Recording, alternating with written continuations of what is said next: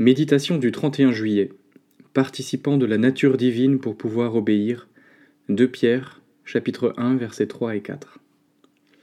Comme sa divine puissance nous a donné tout ce qui contribue à la vie et à la piété, au moyen de la connaissance de celui qui nous a appelés par sa propre gloire et par sa vertu, lesquelles nous assurent de sa part les plus grandes et les plus précieuses promesses, afin que par elles vous deveniez participants de la nature divine.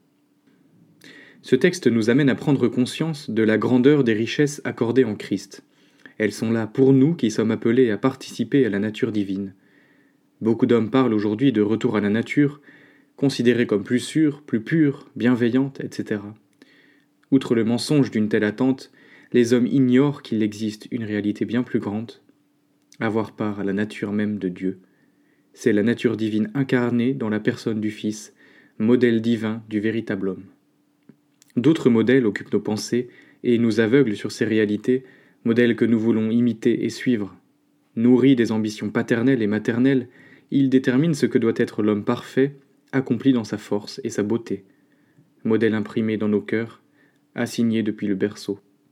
Quand bien même nous serions rendus semblables à Adam avant la chute, nous serions encore limités au modèle humain naturel et loin de celui de Christ, modèle parfait et selon Dieu, qui est d'une nature spirituelle hommes et femmes vivant au sein de la création, mais connaissant Dieu, nous sommes appelés à vivre non pas selon le modèle de perfection humaine, mais selon une perfection divine qui désormais nous concerne, puisque nous sommes participants de la nature de Dieu. En présence de ces paroles extraordinaires, nous ressemblons parfois à un singe à qui l'on donnerait un collier de diamants. Sur le moment, l'objet l'éblouit par son éclat, mais ne sachant qu'en faire, après avoir joué avec pendant un moment, le singe finit par le casser ou bien le délaisser. C'est ainsi que nous agissons avec ce don dont nous ne comprenons pas la valeur. La foi est un miracle magnifique, un véritable joyau dont nous ignorons le prix. Christ s'est fait chair, certes, mais ne nous méprenons pas.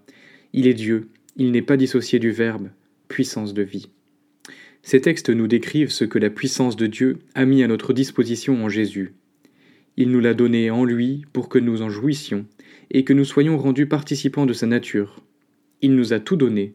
Louons-le pour cette grâce immense et écoutons les exhortations qui nous montrent comment saisir ces choses pour pouvoir en vivre.